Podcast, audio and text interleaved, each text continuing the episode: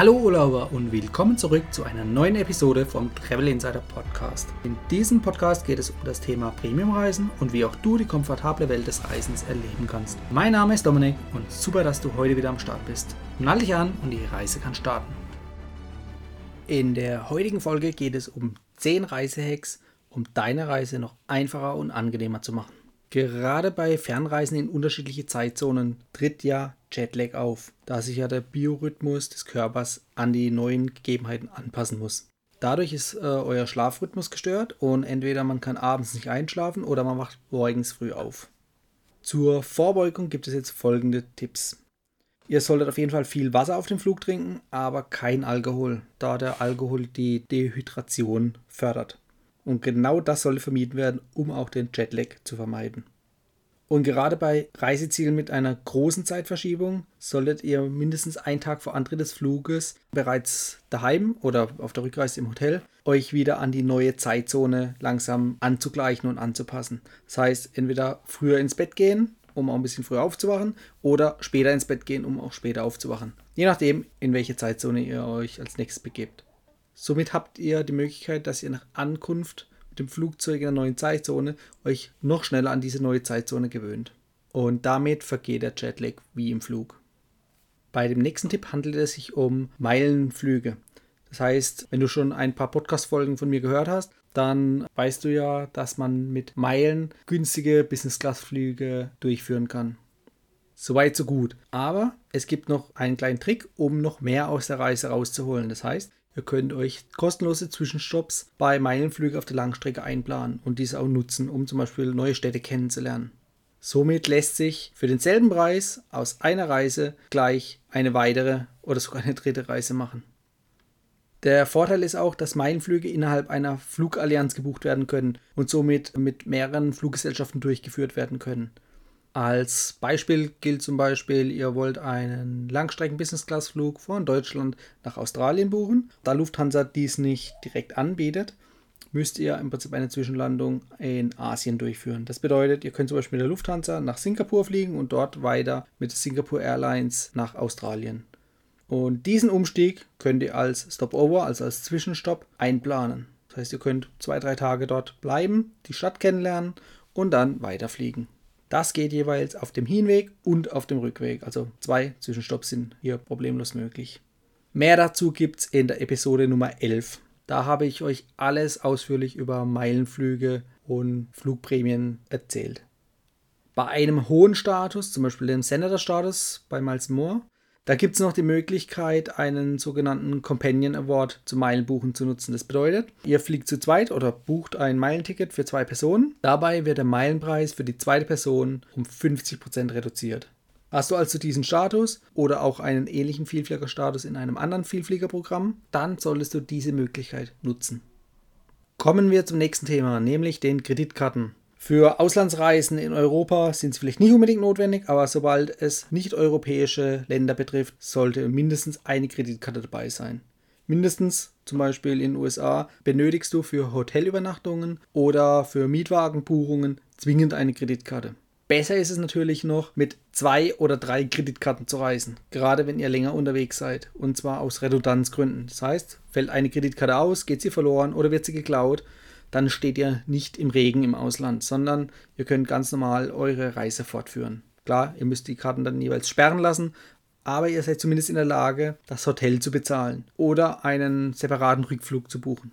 Gut zu wissen ist auch, dass es sogenannte Gold- oder Platinum-Kreditkarten gibt äh, mit zusätzlichen Versicherungspaketen. Das heißt zum Beispiel, dass wenn ihr den Mietwagen im Ausland bucht und mit der Kreditkarte bezahlt, dass dort sämtliche Versicherungspakete enthalten sind. Das heißt, ihr habt eine gute Versicherungsabdeckung für eure Reisen und ihr spart auch noch Geld, da diese zusätzlichen Versicherungspakete bei der Mietwagenbuchung nicht anfallen. Das spart Geld, das ihr direkt für euren Urlaub einplanen könnt. Bleiben wir beim Thema Mietwagen.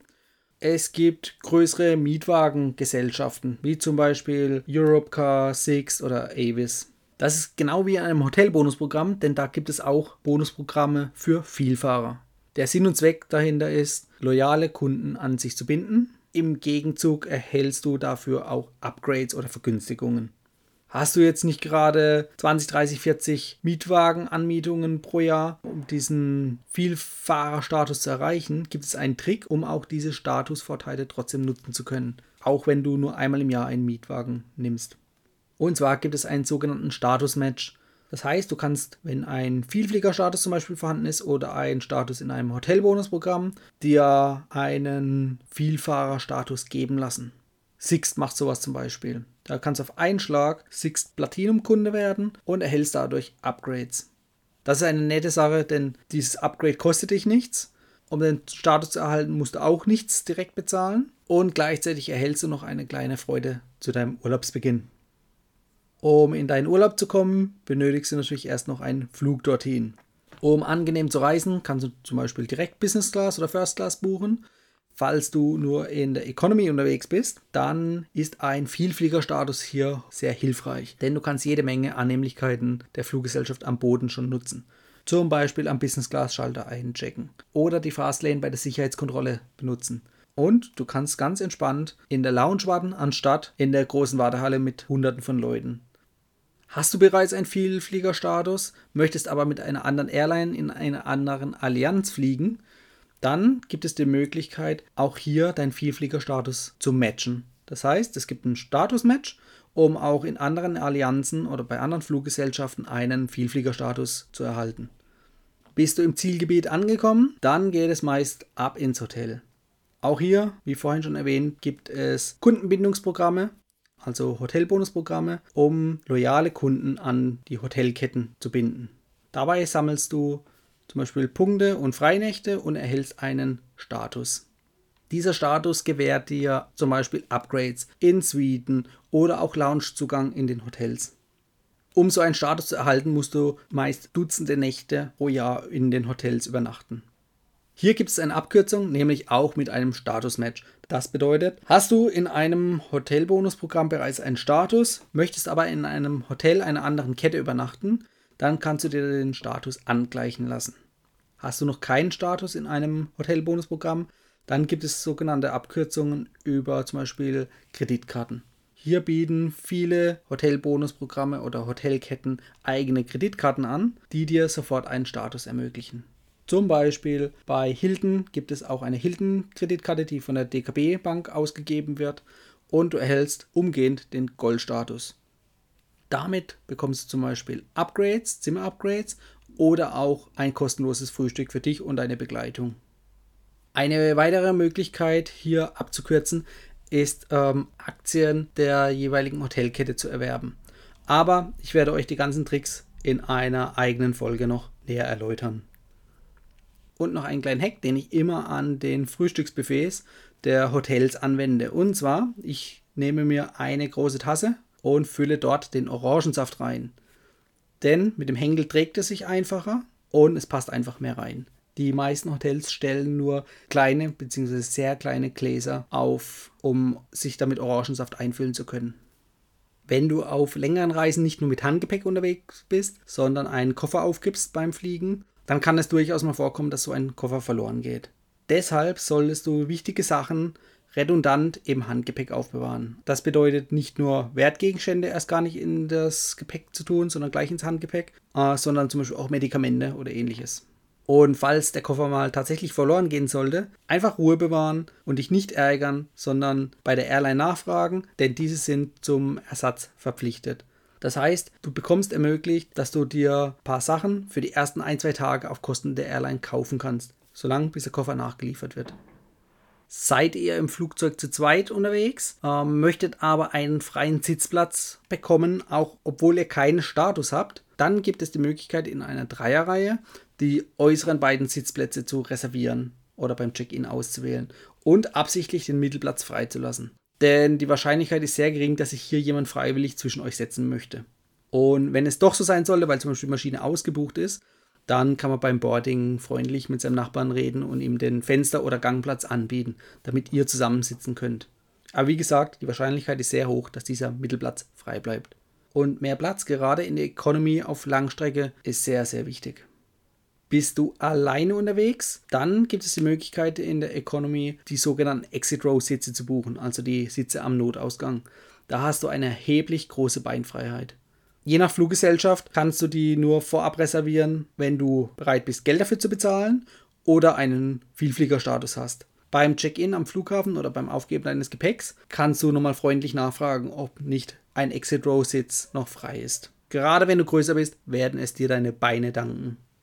Natürlich musst du auch nicht nur unbedingt Economy fliegen, sondern du kannst natürlich auch Business Class fliegen.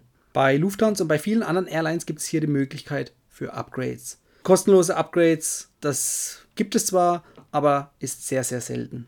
Besser ist hingegen, äh, sich aktiv um das Upgrade zu kümmern. Das heißt zum Beispiel ein sogenanntes Cash-Upgrade am Flughafen. Da kannst du per Kreditkarte deine Upgrade bezahlen. Meist sind es pro Flugstrecke auf der langen Strecke mehrere hundert Euro. Das heißt, man muss sich genau bewusst machen, möchte man es oder möchte man es nicht. Bei Lufthansa gibt es zum Beispiel auch noch die Möglichkeit, ein Upgrade über ein Gebot zu erwerben. Das ist häufig günstiger als ein Cash-Upgrade, aber es gibt keine Sicherheit, da man hier wie bei eBay schnell überboten werden kann. Die dritte Möglichkeit ist ein Upgrade über Meilen.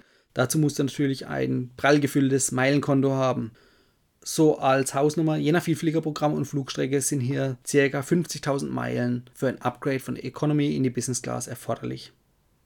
Wer hier noch mehr Details haben möchte, dem lege ich die Episode Nummer 7 ans Herz. Dort ging es in einer eigenen Podcast-Folge rund um das Thema Upgrades. Möchtest du vor deinem Flug noch etwas in der Lounge entspannen, hast aber keinen Vielfliegerstatus, dann gibt es hier auch nochmal eine Abkürzung, nämlich den sogenannten Priority Pass. Das ist eine Möglichkeit, unabhängig von der Fluggesellschaft Zugang zu diversen Lounges zu erhalten. Hier gibt es weltweit über 1000 Flughafen-Lounges. Dieser Pass startet ab ca. 100 Euro. Je nachdem, wie viele Lounges ihr pro Jahr besuchen wollt, gibt es verschiedene Mitgliedschaftsstufen. Der Start ist wie gesagt bei ca. 100 Euro. Da gibt es dann aber noch die Bedingung, dass ihr pro Lounge-Zugang nochmal separat eine Zuzahlung leisten müsst. Wer öfters fliegt, der kann auch diese Prestige-Mitgliedschaft nehmen. Die kostet 399 Euro und bietet euch unbegrenzte Eintritte. So, das war auch die heutige Folge schon. Wenn ihr mehr wissen wollt, schaut in die Show Notes, da packe ich euch die entsprechenden Links mit rein. Ich hoffe, es war auch der ein oder andere kleine Trick für dich dabei, um deine nächste Reise angenehmer und entspannter zu machen. Das war die heutige Folge beim Travel Insider Podcast. Vielen Dank, dass du heute wieder zugehört hast. Gib mir doch mal Rückmeldung, wie du die heutige Folge fandest. Hat dir diese Folge gefallen, dann abonniere den Podcast und erfahre mehr zum Thema bezahlbare Premiumreisen. Und hinterlasse mir eine 5-Sterne-Bewertung bei iTunes. Ich wünsche dir eine schöne Zeit auf deiner nächsten Reise. Und immer daran denken, auf dem Blog www.travel-insider.de vorbeizuschauen, damit du auch die neuesten Reisedeals erfährst. Bis zum nächsten Mal, wenn es wieder heißt Boarding Completed. Ciao, dein Dominik.